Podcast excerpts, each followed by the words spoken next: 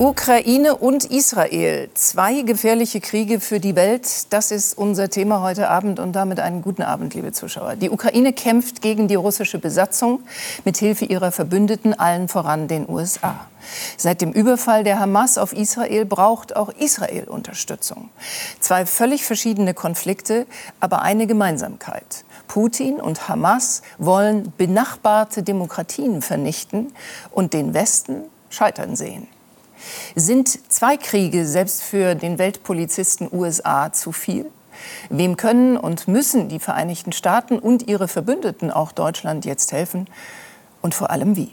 Wir müssen reden mit diesen Gästen. Daniel Cohn-Bendit, Grünen-Vordenker und Publizist. Amira Mohamed Ali, Vorsitzender Bündnis Sarah Wagenknecht.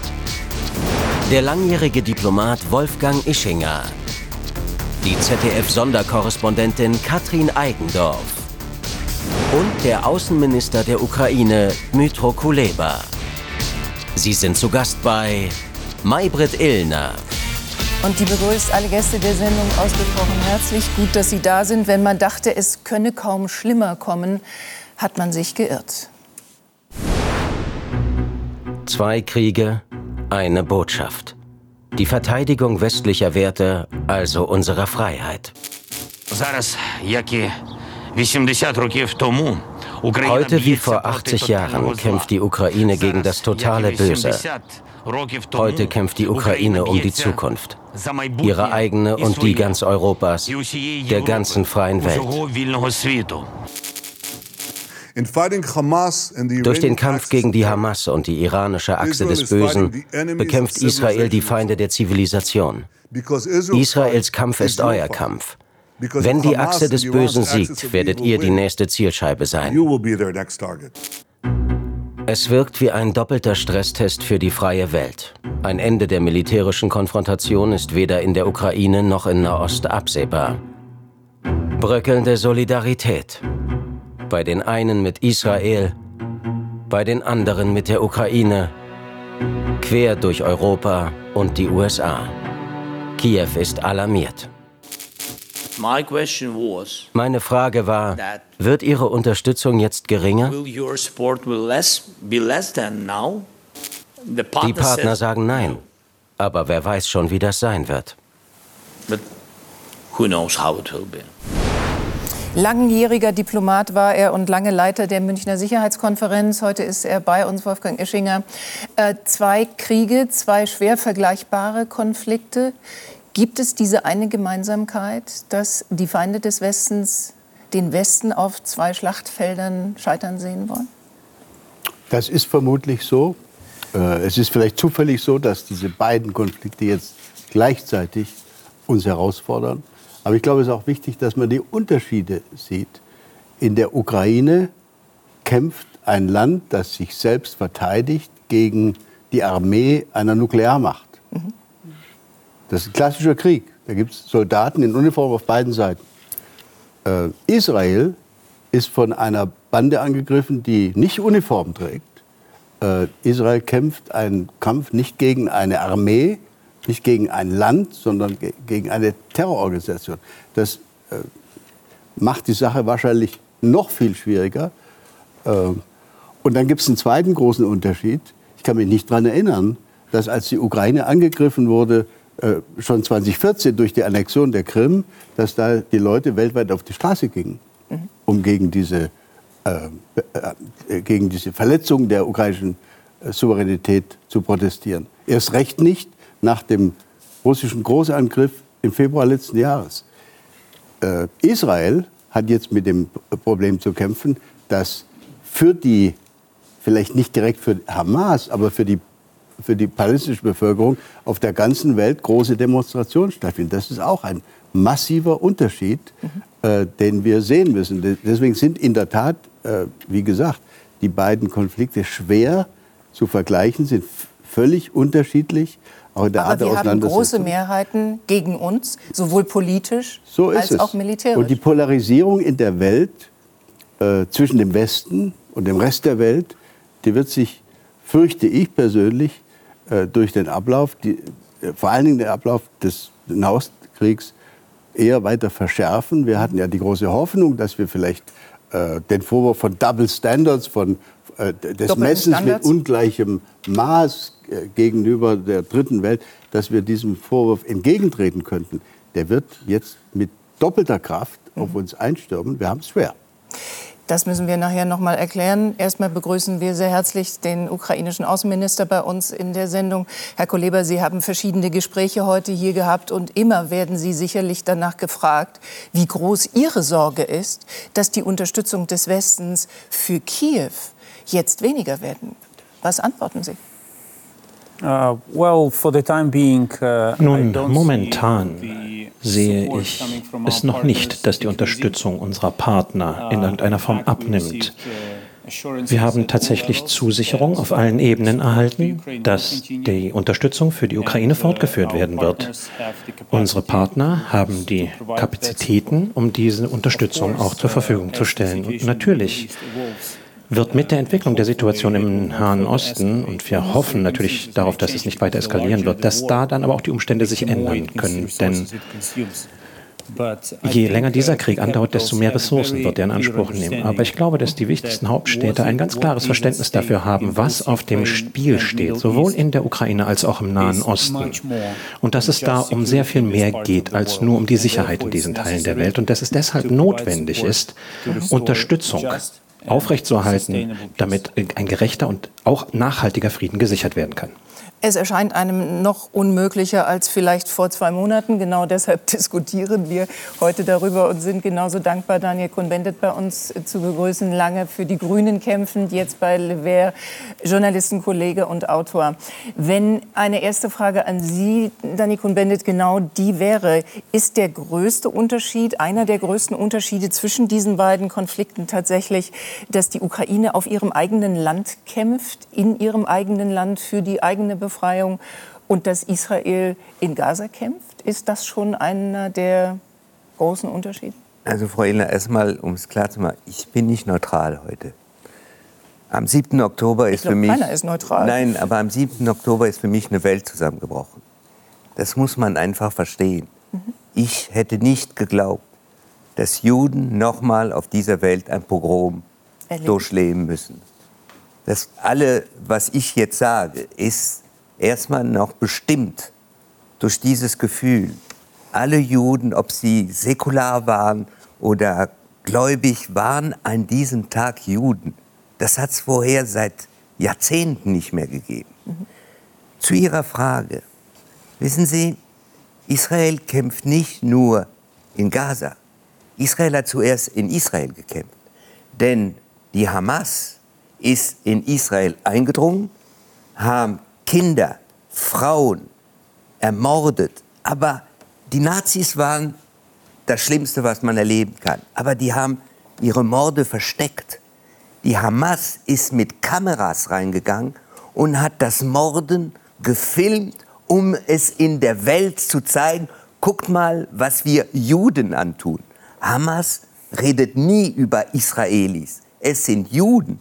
Und die Charta, achten, die Charta von der Hamas sagt, wir müssen die Juden in Israel vernichten und die Juden in der Welt. Es ist eine islamistische, terroristische Organisation, die eine islamistische Revolution will, wie früher die IS. Also man muss die Sachen richtig beschreiben. Israel und da, ich glaube, jeder von uns ist gespalten, wenn man die Bilder aus Gaza sieht. Ja, das wäre verlogen und äh, ich finde es auch gut, dass zum Beispiel, wenn die Rede von Robert Habeck, die wir alle gesehen haben, er redet auch von den Palästinensern. Merkwürdigerweise notieren das nur der Vertreter der jüdischen Gemeinde, Herr Schuster, hat es wohlwollend notiert, dass er über das Recht der Palästinenser auf ihren Klar. Staat wollen. Und meine letzte Bemerkung, das Schrecklichste für mich, das Schrecklichste.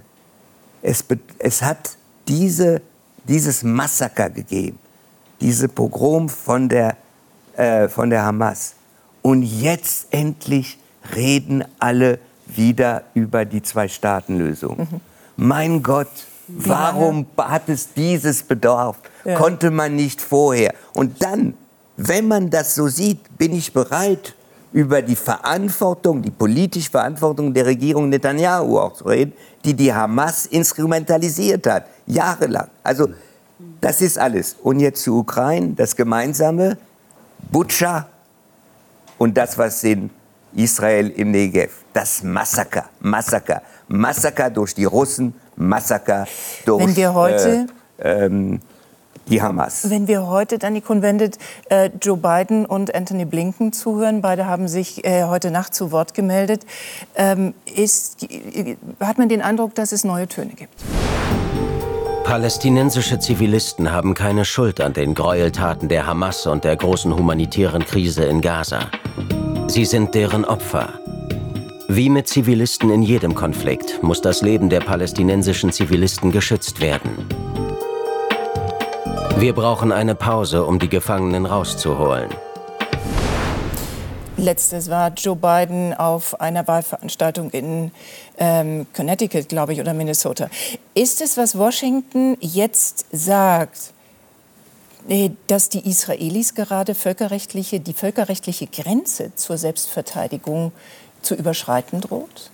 Das haben Sie erstmal nicht gesagt. Das, Zwei Millionen Palästinenser schützen und wir brauchen ja. eine Pause, um ja, die aber man kann, man kann ja auch im Rahmen dessen, wenn man meint, äh, man braucht diese humanitäre Pause. Übrigens, äh, der französische Staatspräsident hat das schon gesagt. Der französische Staatspräsident hat im Gegensatz zu anderen zwei Lazarettschiffe nach Gaza. Also er hat nicht gesagt, man müsste eine Pause, sondern ich bin bereit, Sofort den Menschen zu helfen. Ja, und übrigens, Israel hat heute Deutschland aufgefordert, das Gleiche zu machen. Also äh, man kann äh, diese Grenze, diese Grenze, die kann man bei Frau Illner hier am Sonntagabend ganz schön deklinieren. Donnerstag. Donnerstag, Entschuldigung, ich habe Sie Das schon andere ist die ja, geschätzte ja, Kollegin. Weiß, ich weiß, Entschuldigung, ja. Das kann man machen, aber das ist im Krieg schwierig.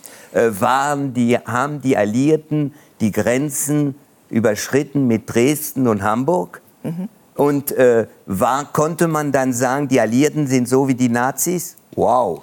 Ich bin mal gespannt, wer diesen Mut hätte, so einen Unsinn zu sagen. Also, ich bin, ja, ich bin für diese humanitäre Pause. Und ja. übrigens wann ist eine Reaktion groß und wann ist sie zu groß? Ist ja die eigentliche Frage. Definieren das jetzt die Amerikaner neu? Vielleicht geben wir die Frage okay. mal weiter an Frau Mohammed Ali. Sie sind die Fraktionsvorsitzende der Linken gewesen, Frau Mohamed Ali, und jetzt die Vorsitzende des neuen Bündnisses, Sarah Wagenknecht. Äh, erste Frage an Sie. Glauben Sie, dass Israel Völkerrecht bricht? Nun, es gibt ja die Einschätzung auch vom äh, UN-Generalsekretär, dass zum Beispiel die Unterbrechung von Wasser und von Strom in, für Gaza, dass das mit dem Völkerrecht unvereinbar ist. Und es gibt ja das Völkerrecht hat er ein Teil, das humanitäre Völkerrecht, das das Recht auf Selbstverteidigung auch begrenzt. Das heißt, das Recht, das Israel hat selbstverständlich ein Recht auf Selbstverteidigung, das ist völlig ohne Frage, mhm. aber das ist begrenzt durch das humanitäre Völkerrecht. Und hier stellt sich wirklich die Frage, ob die Angriffe, wie sie jetzt stattfinden, in denen ja sehr viele Zivilisten sterben, sehr viele Kinder sterben, ob das so von dem Selbstverteidigungsrecht noch gedeckt ist, da kann man zumindest Zweifel haben. Wenn äh, vier Wochen ist das Massaker der Hamas jetzt her, Dani Cohn-Bendit hat noch mal beschrieben, äh, was es bedeutete für jeden Menschen in der Welt, glaube ich, der ein Herz hat. Äh, 240 Geiseln sind immer noch äh, in Gaza und es ist für linke Intellektuelle, für Harvard-Professoren, für Fridays for Future offensichtlich. Nein, nein, nein, nein, nein.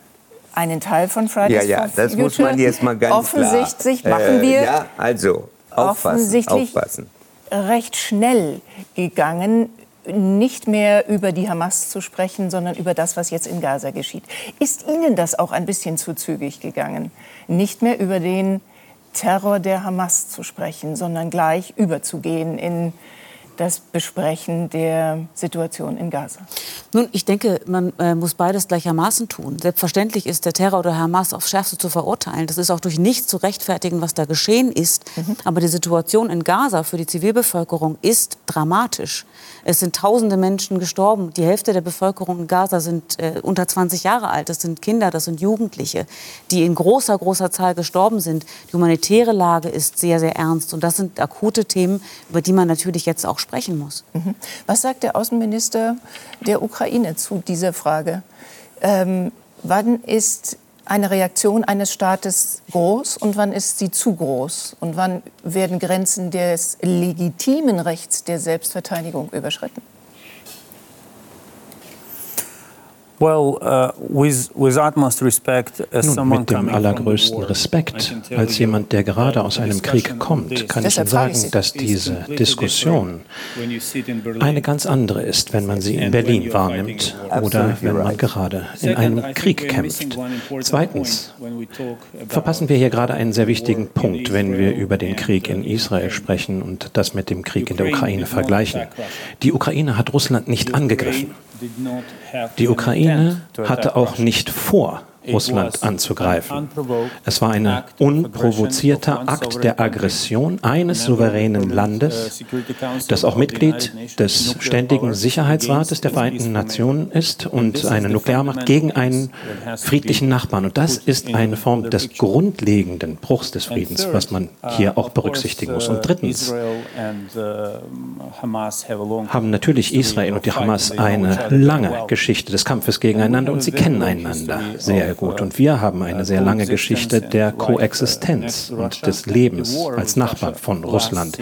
Und der Krieg gegen Russland dauert jetzt schon seit 2014 an. und es gab hunderte von Fällen, als die russische regulären Armeen ihre Artillerien und auch Raketenwerfersysteme mitten in zivilen Nachbarschaften aufgestellt hat, und zwar in den Territorien, die sie unter Kontrolle bekommen haben in der Ukraine, und haben dann auf ukrainische Positionen gefeuert und haben versucht zu provozieren, dass es ein Gegenfeuer gibt, und zwar auf zivile Nachbarschaften. Das heißt, Sie haben ukrainische Bürgerinnen und Bürger, Zivilisten und Zivilistinnen als Schild für ihre Operationen verwendet, haben sich dahinter versteckt. Und zweitens gab es unglücklicherweise auch viel Kämpfe in uh, Städten, in einigen Dörfern, in Kleinstädten, die auch nicht mehr existieren und die vielleicht nie wieder neu aufgebaut werden können. Denn die russische Strategie besteht darin, alles zu vernichten. Uh, Zivilistinnen und Zivilisten, Infrastruktur, alles.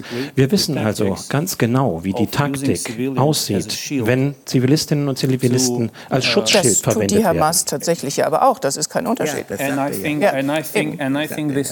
Und ich glaube, das ist genau das, was die Hamas Hamas tut. Und es ist auch nicht überraschend, dass die Hamas und Russland so enge Beziehungen zueinander pflegen und dass trotz der Tatsache, dass Israel immer versucht hat, ein ausgewogenes Verhältnis zu Russland aufrechtzuerhalten, selbst da konnten sie nicht ähm, ja, still bleiben, als in Moskau eine offizielle Hamas-Delegation empfangen wurde. Und unglücklicherweise müssen wir alle sehen, dass das internationale humanitäre Recht auch berücksichtigt werden muss, aber dass die Welt des Krieges manchmal sehr wenig Raum dafür lässt.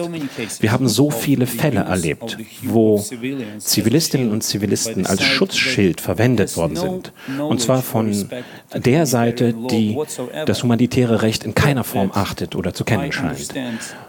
Und deswegen verstehe ich, wie schwer es ist, diesen Respekt aufrechtzuerhalten. Natürlich sollte dieses Recht respektiert werden, aber die Realität des Krieges ist einfach sehr grausam und das müssen wir berücksichtigen. Ich werde Sie nachher auch noch mal nach den Äußerungen von Joe Biden und Anthony Blinken fragen.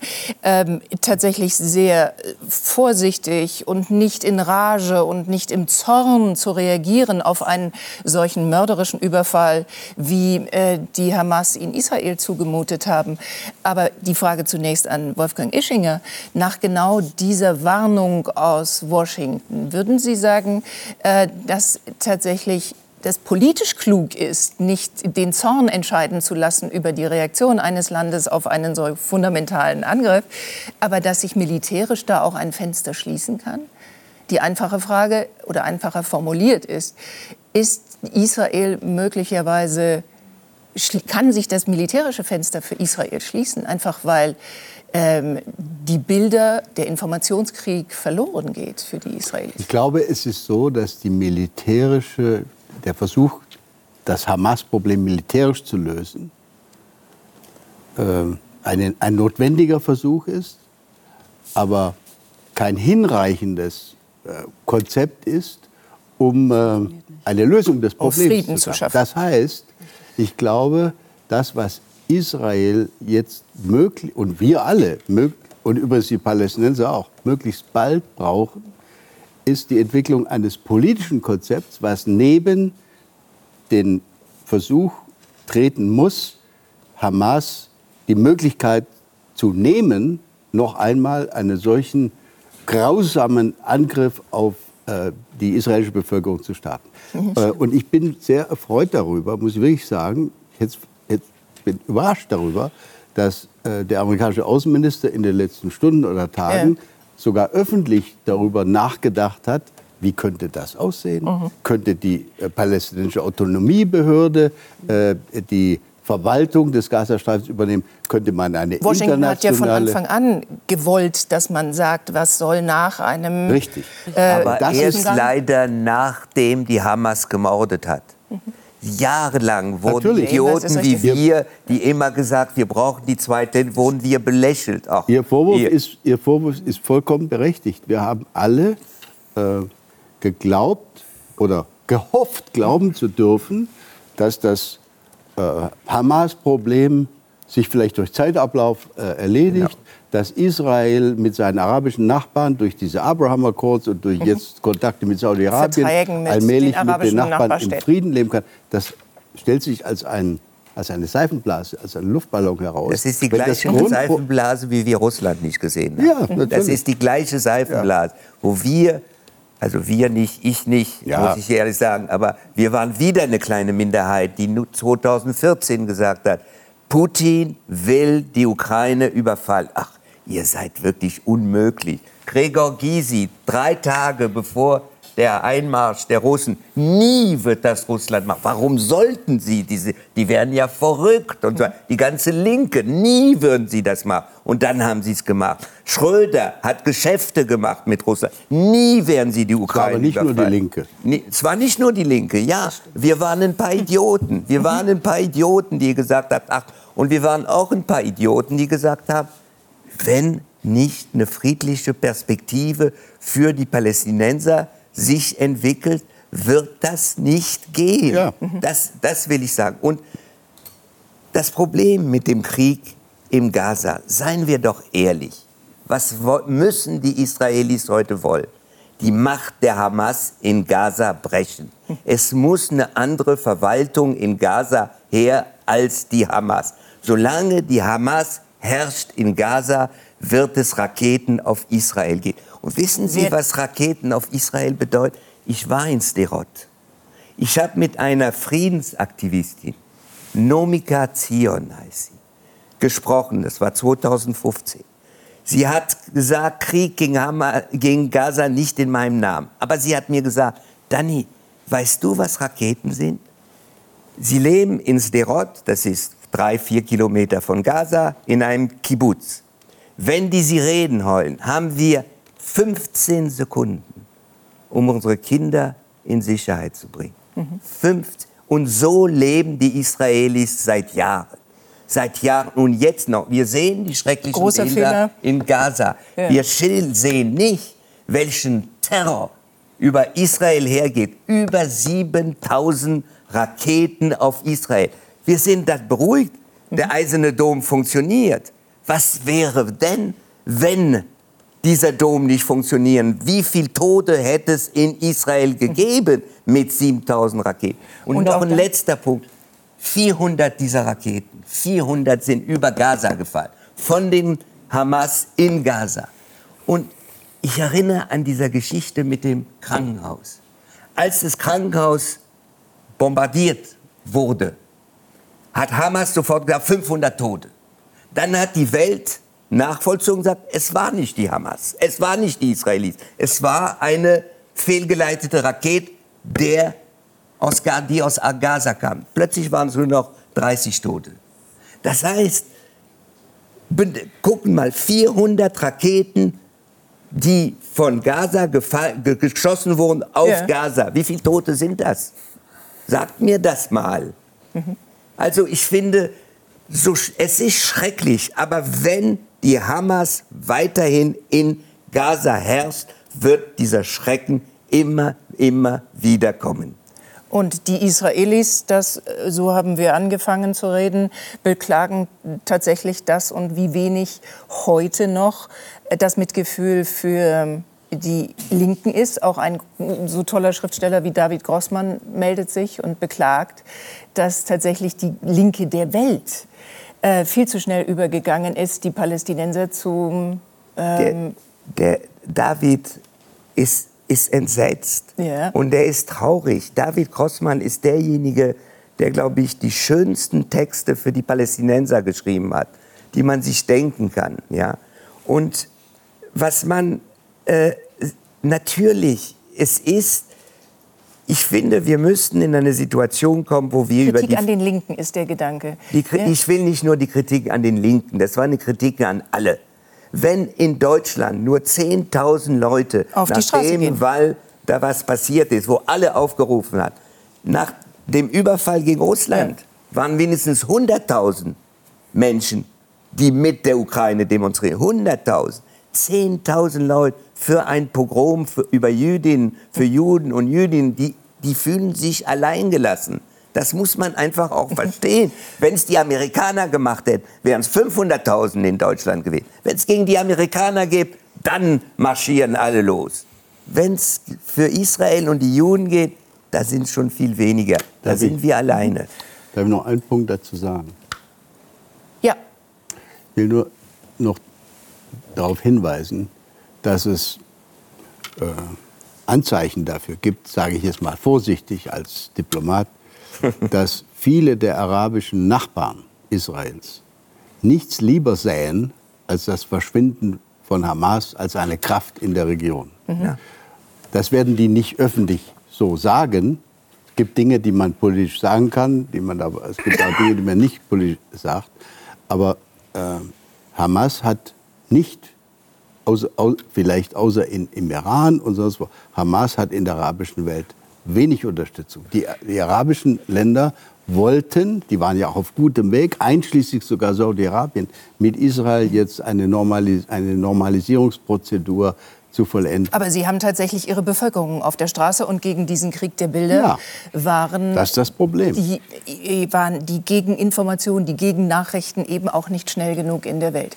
Wir sind an dieser Stelle verbunden mit Katrin Eigendorf, der Sonderkorrespondentin in Tel Aviv. Katrin, einen guten Abend zu Ihnen. Kehren wir gedanklich noch mal äh, dahin zurück, womit dieser Tag heute begann Joe Biden sagt, wir brauchen eine Pause, um die, Gefang die Geiseln aus äh, Gaza zu bekommen. Anthony Blinken verweist auf zwei Millionen Palästinenser, die für ihr Leid nichts können und für diesen Überfall nichts können. Ist das tatsächlich angekommen? Gibt es Verständnis dafür in Tel Aviv, was Washington sagt? Ich erlebe die Israelis auch heute noch weitgehend traumatisiert von den Ereignissen. Und egal mit wem man redet, ob es linke Liberale sind, die auf Frieden und Ausgleich gesetzt haben, genauso wie radikale Siedler, ähm, sie alle sind eigentlich nicht bereit, sich mit der Sache der Palästinenser, mit dem unglaublichen Leid, was wir in Gaza erleben, wirklich auseinanderzusetzen. Man hat fast schon so den Eindruck, dass das eine Schutzfunktion ist, es nicht sehen zu wollen. Ja. Ähm, ich erkläre das damit, dass im Moment das Land in einer Situation ist, wo so viele Gewissheiten, die die Israelis hatten, nämlich in einem Land zu leben, in dem Juden sicher sind, die Gewissheit, dass ihre Regierung, ihre Armee sie schützen kann, die Gewissheit, dass die Geheimdienste funktionieren und bei manchen eben auch die Gewissheit, dass ein Zusammenleben mit den Palästinensern möglich sein kann, diese Gewissheiten sind im Prinzip stark erschüttert worden.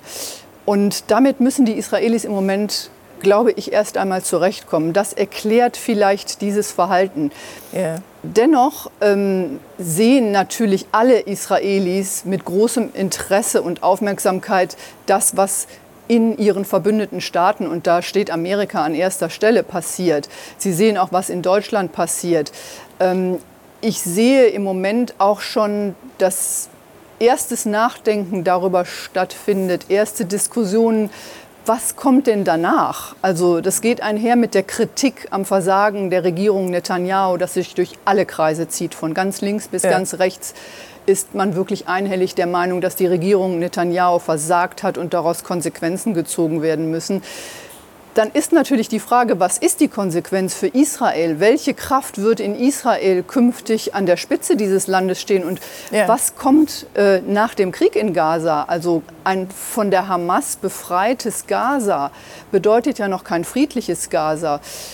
Und die Lage im Nahen Osten ist ein Pulverfass. Und wenn sie nicht gelöst wird, wenn dieses Problem des Zusammenlebens zwischen Palästinensern und Israelis hier nicht gelöst wird, das ist, glaube ich, sehr vielen Israelis inzwischen ganz, ganz deutlich geworden, ähm, dann wird die Gefahr nicht gebannt, dass es zu neuen Angriffen kommen kann. Also das erlebe ich immer wieder in meinen Eskalation. Gesprächen hier, dass ja. das ein ganz großes Thema ist. Die Vereinten Nationen kritisieren äh, Israel seit Wochen, bis zuletzt noch unter dem Protest von Deutschland, Katrin.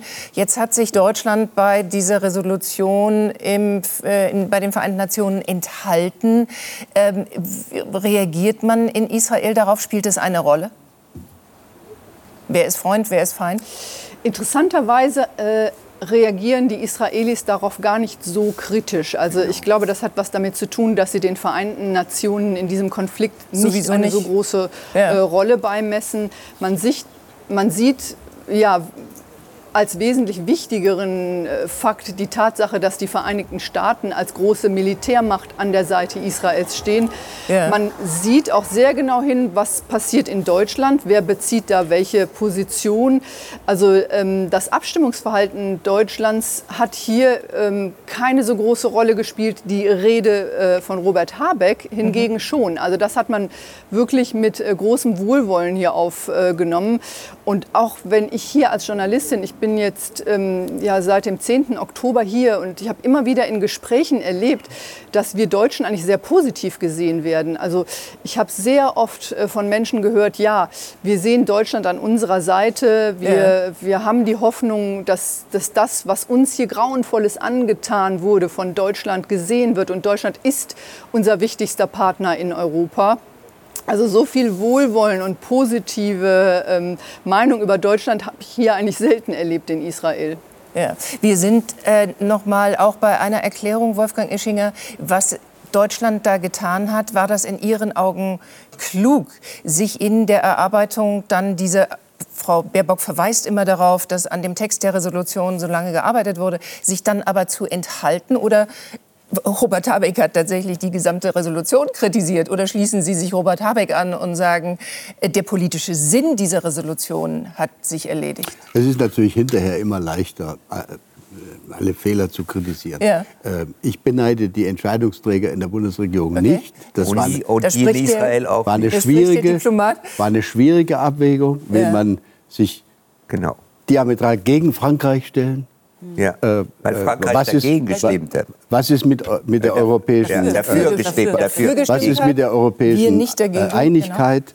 Genau. Ähm, aber wenn Sie mich schon fragen, würde ich persönlich es vorgezogen haben, wenn, weil wir nun mal, ob das nun richtig war oder falsch, weil wir nun mal seit vielen Jahren sagen, die, die Existenz Israels ist Teil unserer Staatsräson, ja.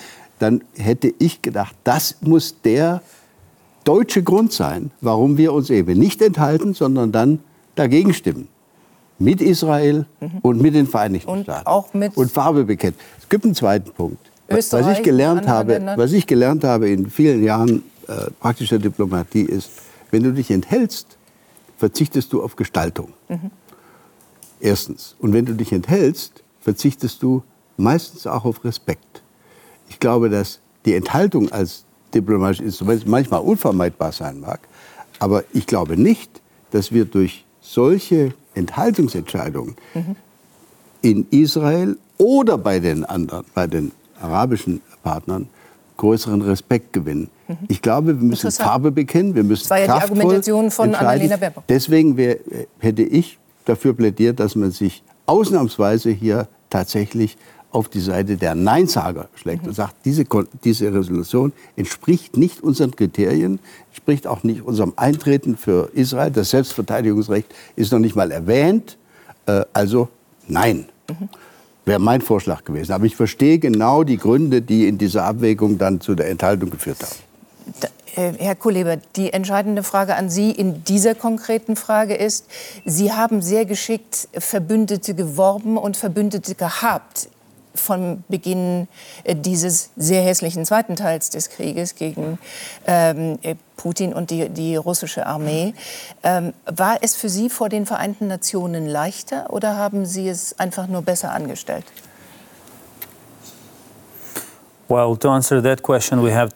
Um diese Frage zu beantworten, müssen wir erst einmal ins Jahr 2014 zurückgehen, als wir laut aufgeschrien haben und das Maximale, was wir als Abstimmungsergebnis erhalten haben, waren 100 Stimmen der Unterstützung für Ukraine. Und das vor dem Hintergrund eines, einer klaren Verletzung des Völkerrechts, nämlich der einseitigen und illegalen Annektierung der Krim.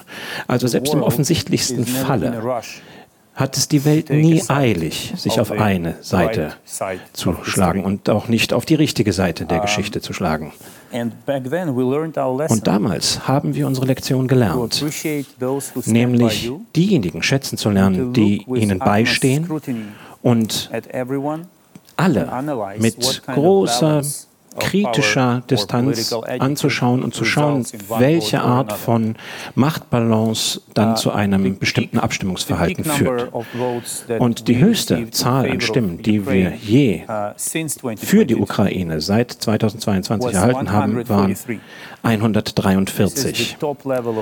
Das ist also das höchste Maß der Mobilisierung der Welt, wenn es um ganz klare Sprache und eine sehr starke Resolution der Vereinten Nationen ging.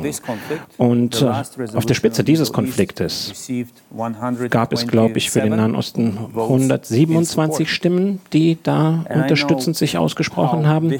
Und ich weiß natürlich, wie schwierig die Diplomatie ist. Aber und ich glaube, Ihre journalistische Kollegin hat sich darauf auch schon bezogen, dass nämlich in Israel es schon so viele Resolutionen gab, die da erlebt worden sind, über Jahrzehnte. Und dass deswegen diesen Resolutionen einfach weniger Wert beigemessen wird und auch, ja, dass sie von der UN-Generalversammlung kommen. Natürlich sind Resolutionen wichtig, sind Teil des Spiels, aber was wirklich wichtig ist, ist zu verstehen, wer einem hilft, wer gegen einen arbeitet und wer da irgendwo in der Mitte ist. Und manchmal, wenn ich das noch kurz ausführen darf, manchmal sind Länder, die abstimmen und sich dann enthalten in der Generalversammlung, manchmal helfen die einem hinter den Kulissen. Und das weiß man dann umso mehr zu schätzen, als nur ihre Stimme. Ähm, es gibt einen berühmten amerikanischen Philosophen, Michael Walzer, der hat gesagt, es wäre toll, wenn die Vereinten Nationen Polizisten hätten. Dann könnten sie selber helfen, diese Konflikte zu lösen auf der Welt. Wir erinnern uns, es gab mal Grünhelme und Blauhelme und äh, nur bis, eben. Wir hatten bis vor ein paar ja. Jahren das, das Nahostquartett. Ja. Es gibt auch noch Blauhelme im Libanon an der zu Israel. Das waren die USA, Russland, die Europäische Union und die Vereinten Nationen. Ich wollte nur den Gedanken noch mal. Kaputt. Heute haben die Vereinten Nationen natürlich diese äh, Möglichkeit nicht. Vielleicht ist es ganz schlau, auf Deutschland und ihre Verbündeten zu schauen, Herr Kuleba, jetzt an dieser Stelle, weil wir natürlich die Ukraine unterstützen. Die deutsche Regierung sagt das zusammen mit den Verbündeten und natürlich auch Israel unterstützen. Und dennoch gibt es Unterschiede. An treue Schwüren aus Berlin fehlt es nicht. Deutschland steht unverbrüchlich an der Seite der Ukraine und Israels, so lange wie nötig. Doch beim Vertrauen klafft eine Lücke, bis hin zum Misstrauen gegenüber Kiew. Ich will mal Präsident Biden zitieren, keine Waffen liefern, mit denen man auf russisches Territorium schießen kann. Und ich werde auch nicht dazu einladen, das zu tun. Es geht um die Verteidigung der Ukraine. Und das ist das, was wir machen. Und diesen Maßstab, den der amerikanische Präsident hat, den habe ich auch. Und tatsächlich, keine Taurus-Marschflugkörper für die Ukraine. Andersrum, trotz weltweiter Kritik an den zivilen Opfern in Gaza, uneingeschränktes Vertrauen in Israel. Deshalb kann man sicher sein, dass die israelische Armee auch bei dem, was sie macht, die Regeln beachten wird, die sich aus dem Völkerrecht ergeben. Da habe ich keinen Zweifel. Da hat Olaf Scholz keinen Zweifel und da hat er größtes Vertrauen. Haben Sie, Herr Kuleba, diese unverbrüchliche Solidarität aus Berlin und aus Washington tatsächlich immer gespürt?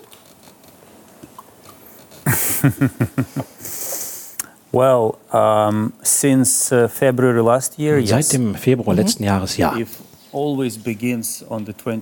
Wenn also immer am 24. Februar 2022 beginnt, dann ja. Aber ich glaube, es ist auch nur angemessen zu sagen, dass diese groß angelegte uh, Invasion durch Russland gegen die Ukraine nur deshalb möglich geworden ist, was äh, dann eben 2014 geschehen ist, nämlich in der Form der Annektierung der Krim und der, diese große Invasion war letztlich ein politischer Akt voller ja, also die Reaktion darauf vielmehr war also ein, große, ein großes Versagen und auch Appeasement. Mhm.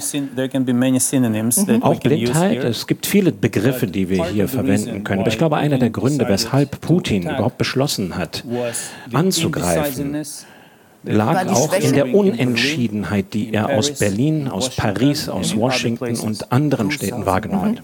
Und 2009 to refuse that Ukraine get in NATO. 2009 zu verweigern, dass die NATO, dass die NATO auch Ukraine aufnimmt. Entschuldigung. Ähm, alle Diplomaten haben gesagt, wenn die Ukraine in die NATO aufgenommen wird, dann provozieren wir Russland. Aber Russland wurde nicht provoziert und hat trotzdem die Ukraine angegriffen. Vielleicht hätten Merkel und Sarkozy und all die Diplomaten öffentlich sagen sollen, dass das ein Fehler war. Und wenn in 2008 die Ukraine in die NATO aufgenommen worden wäre oder wenigstens sich hätte annähern können, dass Putin dann niemals die Ukraine angegriffen hätte. Das ist die Realität der Welt von heute. Dann kann man natürlich versuchen, daraus, kann man natürlich versuchen, daraus zu lernen. Äh, ähm, die Frage ist, äh, Angela Merkel hat sich dazu noch nicht geäußert. Olaf Scholz scheint seine Konsequenzen gezogen zu haben. Aber das ist ja eine sehr konkrete Frage, auch wenn Sie in die Zukunft schauen, Herr Koleber. Sie haben noch im September gesagt, auch bei Taurus wird die Bundesregierung erst zögern und dann werden die Taurus kommen, also die deutschen Marschflugkörper, nachdem sie sie von den Briten und den Franzosen schon erhalten hatten. Äh, und jetzt kommen die nicht. Glauben Sie immer noch, dass die schon kommen werden? Well, we appreciate the decision of the Nun, government of Germany to deliver another die Entscheidung der deutschen Regierung aufzuschätzen, dass wir weitere Luftabwehrbatterien zur Verfügung gestellt bekommen und unsere Soldaten werden daran geschult und es wird uns helfen, unsere Zivilistinnen und Zivilisten und auch unsere Energieinfrastruktur gegen die russischen Raketenangriffe zu verteidigen. Und wir verstehen auch, dass Deutschland mehr Zeit braucht, um die Entscheidung zu den Taurus-Marschflugkörpern zu treffen. Und wir respektieren das Recht Deutschlands, diese Entscheidung in der angemessenen Zeit zu treffen. Aber ich glaube, dass die Realität des Krieges und dann auch das Versprechen der Ukraine, so lange zur Seite zu stehen, wie es nötig ist. Und ich wünschte mir ehrlich gesagt auch, dass die politische Führung sagen würde, wir stehen so lange an der ukrainischen Seite, bis die Ukraine gewonnen hat. Das wäre eine objektivere Aussage. Aber diese Realität des Krieges wird dann eben auch die Entscheidung diktieren. Es ist von amerikanischer Seite ausgesprochen. Sie haben von amerikanischer Seite auch die Attackams bekommen, also die amerikanischen Marschflugkörper, um die Kiew sehr gerungen hat. Aber die Amerikaner haben die Reichweite dieser Marschflugkörper reduziert. Und zwar von ursprünglich 400 Kilometern auf 165. Also sie haben sie kastriert im Grunde genommen.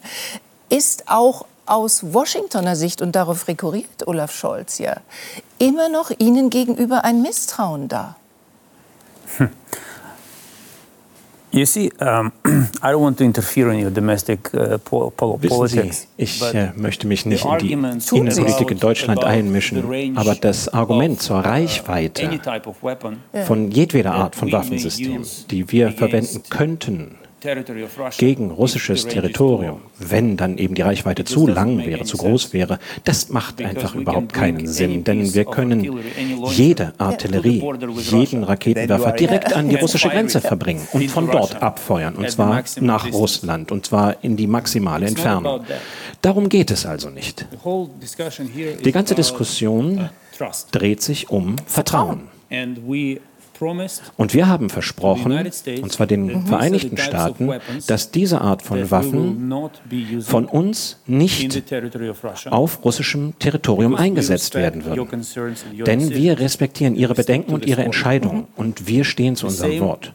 Die gleiche Einstellung wird auch zum Tragen kommen, wenn es um deutsche Entscheidungen geht. Ganz gleich, was die Reichweite dieser Waffensysteme ist. Wenn wir versprechen, dass wir diese Waffen nur auf ukrainischem Territorium verwenden, dann werden wir zu unserem Wort stehen, weil wir vertrauenswürdige Partner sind. Das ist die Essenz der Diskussion. Haben Sie dieses Vertrauen ausgesprochen bekommen von Olaf Scholz, von Joe Biden in dieser klaren Form? Ja, wir waren immer sehr klar in uh, dieser Form der Kommunikation. und wir wissen sehr zu schätzen, was unsere Partner für uns tun. Und wir schätzen auch die Tatsache, und das sollte auch erwähnt werden, dass Deutschland der zweitgrößte Lieferant solcher Systeme an die Ukraine ist, und zwar nach den Vereinigten Staaten. Natürlich gibt es da eine ziemliche Lücke zwischen den Vereinigten Staaten und äh, Deutschland. Ja, aber es ist unfair, wenn man sagt, die Vereinigten Staaten uh, helfen und Europa tut gar nichts. Das stimmt einfach. Wir unterscheiden so ja gerade eben auch zwischen Frankreich und äh, Großbritannien, weil Storm Shadow und Scalp hatten sie beispielsweise dann sehr schnell, äh, nachdem sie darum gebeten haben. Und es ist ein komplizierter Prozess. Wieder die Frage an den Diplomaten und die Bitte um eine undiplomatische Antwort. Aus Ihrer Sicht, Herr Ischinger, ist unser Verhalten Israel gegenüber ein anderes als gegenüber der Ukraine? Haben wir der Ukraine gegenüber nicht über einen langen Zeitraum unser Misstrauen ausgedrückt. Und bei Israel sagen wir, wir haben Vertrauen, wir sind unverbrüchlich an ihrer Seite und was immer sie wollen, kriegen sie. Ich glaube, der Unterschied liegt woanders. Ich glaube, der Unterschied liegt in Angst. Mhm. Die Deutschen müssen jetzt keine Angst, keine direkte Angst haben vor dem, was da in der Ost passiert. Außer Indirekt vielleicht schon. Außer Anschläge. Aber die Deutschen haben Angst und der Bundeskanzler kriegt das Angst mit. Formuliert? Der kriegt das mit, auch mhm. aus seiner eigenen Fraktion und aus seiner Partei und von anderen. Die Angst, dass die, ähm, eine militärische Auseinandersetzung mit der Nuklearmacht Russland für uns Deutsche möglicherweise eine andere Qualität hätte als für die Briten oder die Franzosen von denen man denkt, die können sich selber mit nuklearer Abschreckung möglicherweise. Ist die Gefahr, aber die andere Frage, ist die Gefahr eines Weltkrieges, die Ukraine betreffend, größer, eben weil Russland eine Atommacht ist? Naja, diese Gefahr wird ja auch von russischer Seite absichtlich geschürt. Und zwar besonders im deutschen Publikum. Mhm. Ich bin absolut davon überzeugt, dass man in Russland sehr wohl verstanden hat, dass es keine Bevölkerung gibt in ganz Europa, die so ähm, sensibel, mhm. ist das das richtige Wort, reagieren? Nee, unsensibel. Äh, auf die, auf unsensibel, die, auf, das Leid auf die Drohungen, nein, nein, auf, auf die, Drohungen auf die von verhüllten Putin. oder unverhüllten Drohungen mit Nuklearwaffen.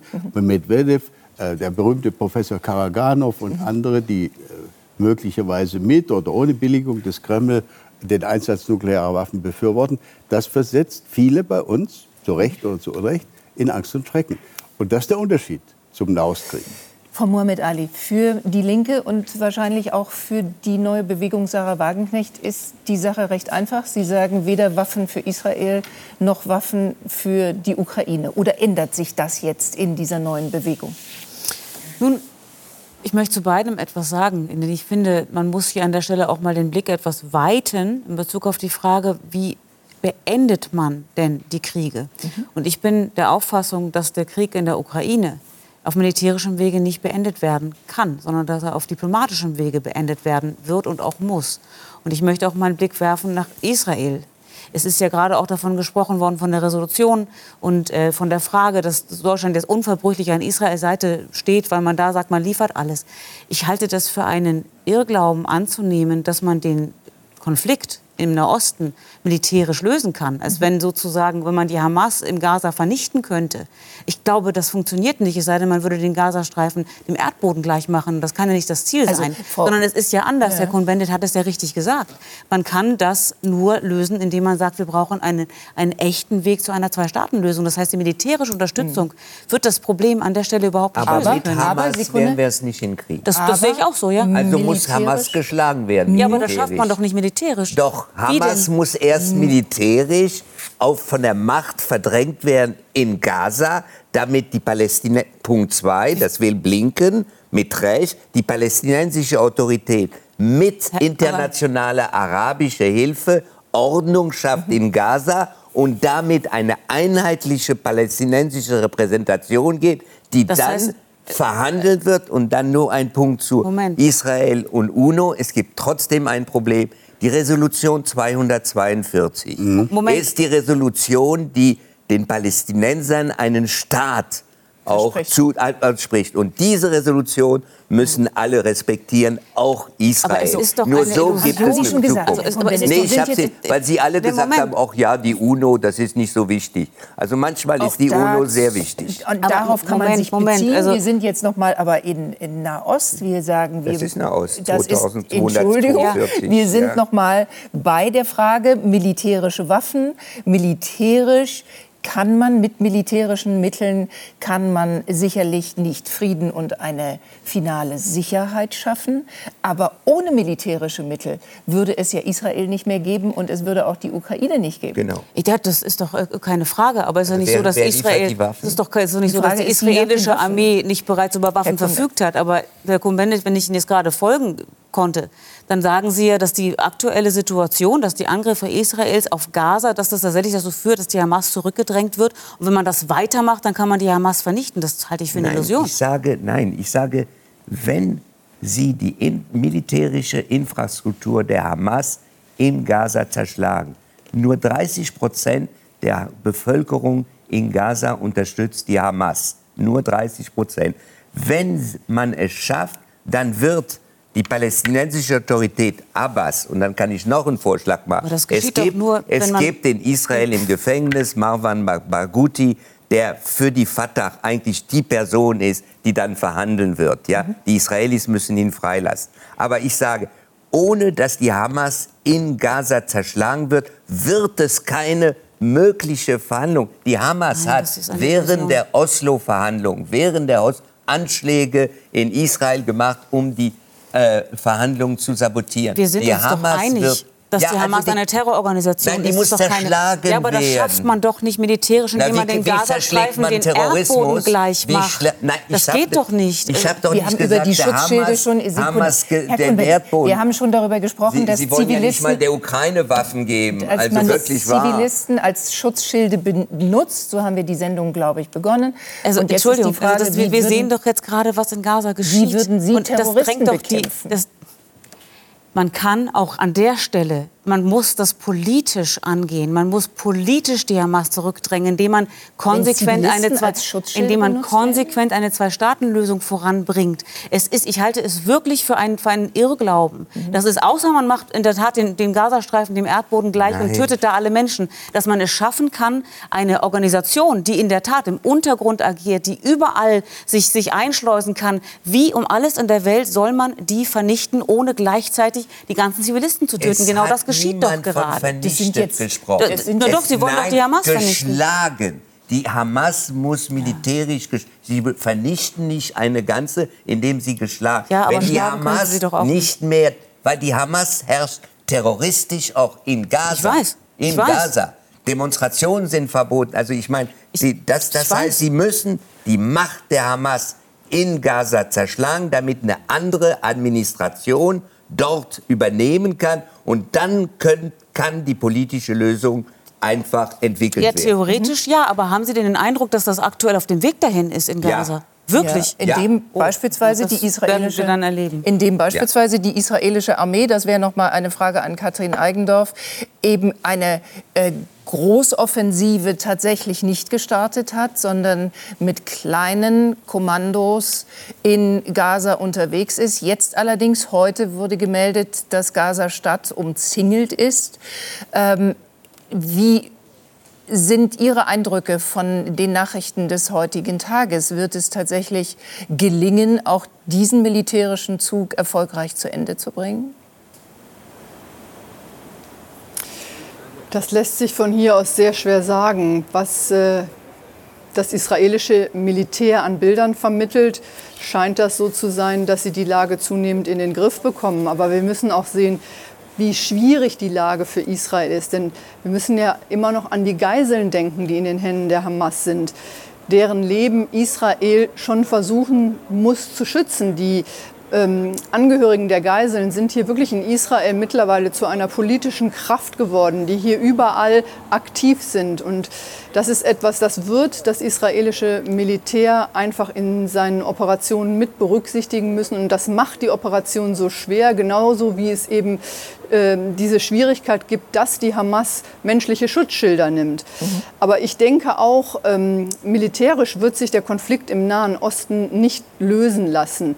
Also ähm, die Beseitigung der Hamas-Strukturen wird nicht zu einer Lösung führen können. Und wir haben hier das große Problem, ja. wer ist denn die politische Führung? Wer wird denn von palästinensischer Seite hier mit den Israelis äh, verhandeln? Mahmoud Abbas ist eine komplett ähm, ja, isolierte Führungsfigur, der überhaupt gar keinen Rückhalt in, ja, der überhaupt gar keinen Rückhalt in der palästinensischen Bevölkerung hat.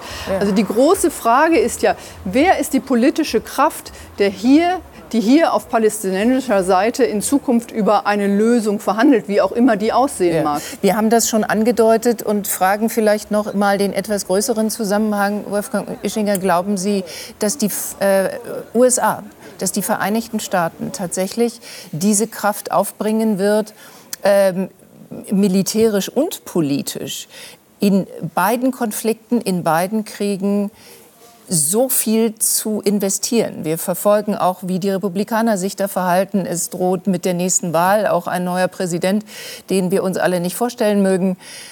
Die wiederum nicht einfache Frage, wird die USA, der Weltpolizist, diese beiden Kriege schaffen?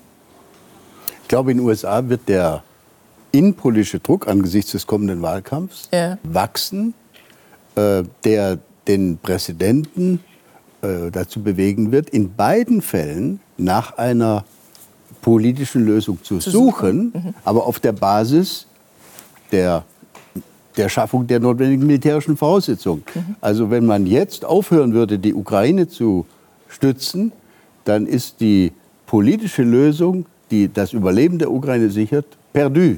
Aber das ist doch genau die, das ist genau die Frage. Wir sagen nicht nur, dass es um die Ukraine und Israel geht, sondern dass es um die Freiheit geht und dass es um unsere Werte geht. Und nehmen wir an, dass es nicht gelingt, Russland in die Schranken zu weisen. Und nehmen wir an, dass es im Nahen Osten nicht gelingt, Hamas und Hezbollah äh, und nun auch Jemen und die Houthi-Rebellen in die Schranken zu weisen.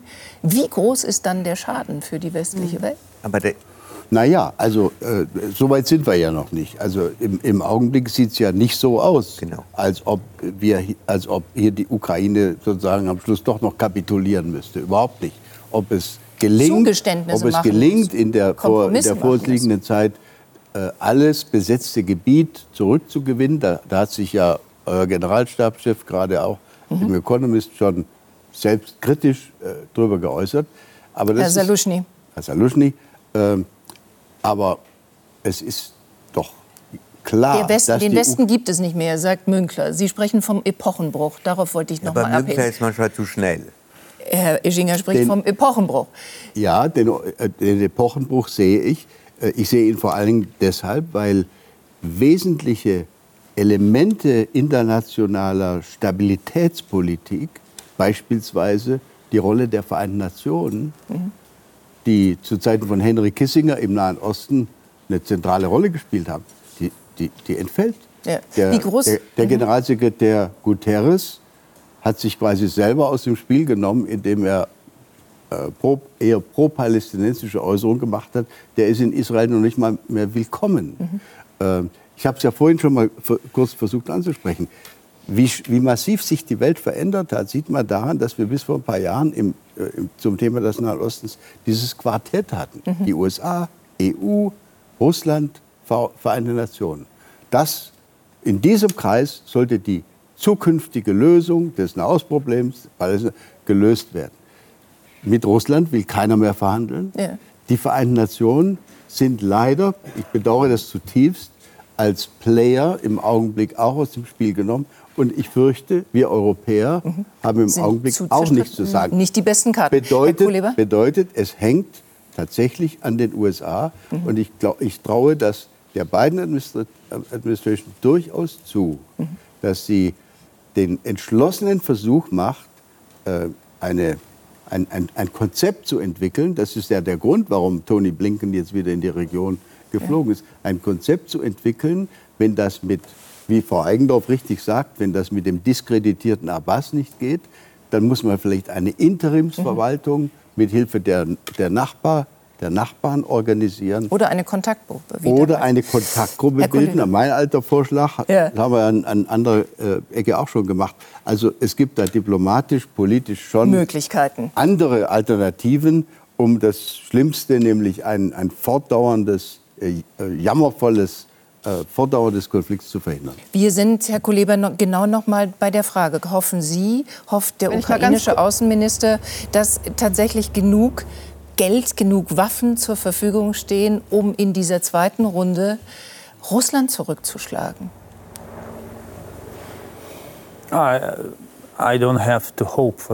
Ich muss da nicht drauf hoffen. Ich muss jeden Tag dafür arbeiten, damit das Realität wird. Und im Augenblick sind Präsident Zelensky und sein ganzes Team sehr erfolgreich dabei.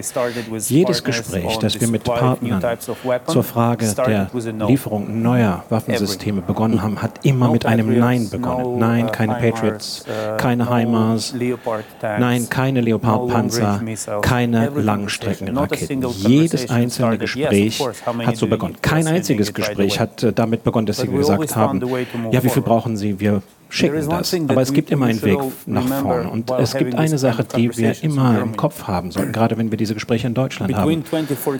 Zwischen dem Jahr 2014 und 2022, und Herr Botschafter Ischinger erinnert sich gut an diesen Zeitraum, haben die Ukraine und Russland fast 200 Gesprächsrunden abgehalten. Und zwar auch vermittelt durch Deutschland und Frankreich. Und die USA haben dann auf der zweiten Ebene Diplomatie betrieben.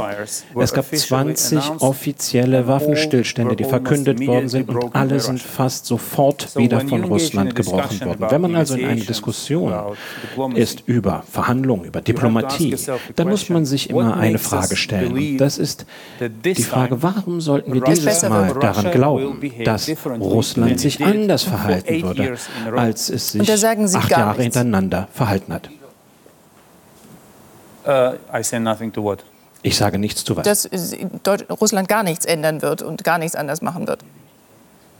No. Mhm. No, because sometimes Nein, ganz genau. Denn manchmal gibt es Augenblicke in der Geschichte, wo man den Feind militärisch besiegen muss, um sie dazu zu bewegen, sich hinzusetzen und dann ein Wir haben sehr viel darüber auch in dieser Sendung diskutiert. Wir hatten regelmäßig Gäste von Ihnen, auch amerikanische Militärs zu Gast, die immer wieder äh, darauf gehofft haben, dass es gelingt, den Landweg, die Landversorgung zur Krim äh, jetzt abzuschneiden für die Russen und dafür zu sorgen, dass die Krim in ukrainische, ähm, in ukrainische Kontrolle kommt. Die große Frage ist, glauben Sie selber noch daran? Glaubt der ukrainische Außenminister daran, dass es gelingen wird? Herr äh, ähm, Saluschny ist schon angesprochen worden. Das ist der Oberbefehlshaber der ukrainischen Armee. Er fürchtet jetzt einen dramatischen Stellungskrieg. Wie hoffnungsvoll, wie überzeugt schauen Sie noch in die Zukunft? If Uh,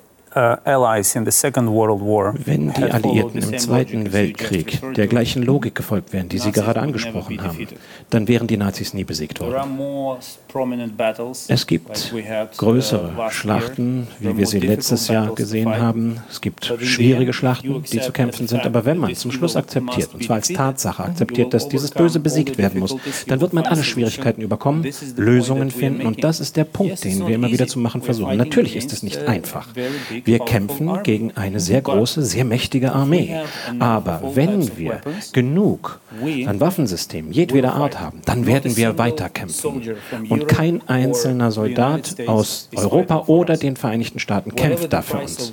Und ganz gleich, was der Preis des Stahls ist oder des Metalls, das nach Ukraine geschickt wird, wir wissen das zu schätzen, aber wir zahlen den höchsten Preis und wir werden siegen aus einem ganz einfachen Grund. Wir kämpfen für unser Land und zwar in einem gerechten Krieg. Und ganz wichtig ist, ist, dass wir uns es nicht erlauben können, Pessimisten zu sein. Denn Pessimisten Aber wollen keine nur Kriege. zu den Waffen. Die Waffen, die die Ukraine will, sind nicht Waffen, um Russland anzugreifen, sondern um diesen Stellungskrieg gewinnen zu können. Die Waffen, die sie fordern, die, die äh, Scholz nicht nicht, geben werden, niemals nicht Russland. irgendwie für Russland, sondern Ja, damit ja der Krim. diese Truppen in der Ukraine, die russischen Truppen geschlagen werden können. Und deswegen ist das, was Scholz gesagt hat, falsch. Mhm. Er muss die Waffen killen, wenn die Ukraine in der Lage sein will, sein soll, in der Ukraine die Russen zurückzuschlagen. Mhm. Und das wird immer gesagt, nein, die wollen nach Russland. Quatsch! Die wollen die Russen in der Ukraine schlagen und nicht die Russen in Russland. Wenn die in Sagt Russland Dani sind, sind Cohn-Bendit jetzt auch noch in Richtung Washington und in Richtung Berlin. Ja. Denn behauptet ist es in genau diesen beiden Städten worden. Wir müssen auf die Uhr gucken. Wir müssen an dieser Stelle leider einen Punkt machen. Ich darf mich ganz herzlich für die Gäste bedanken, bei den Gästen bedanken für diese Sendung heute Abend ähm, und verweise an Markus Lanz, der unter anderem Karl Lauterbach zu Gast hat. Und wir sehen uns, wenn Sie mögen, 22.15 Uhr nächsten Donnerstag wieder, gleiche Stelle, gleiche Welle. Kommen Sie gut durch diese Nacht. Bis dahin und nochmal vielen Dank. Danke sehr.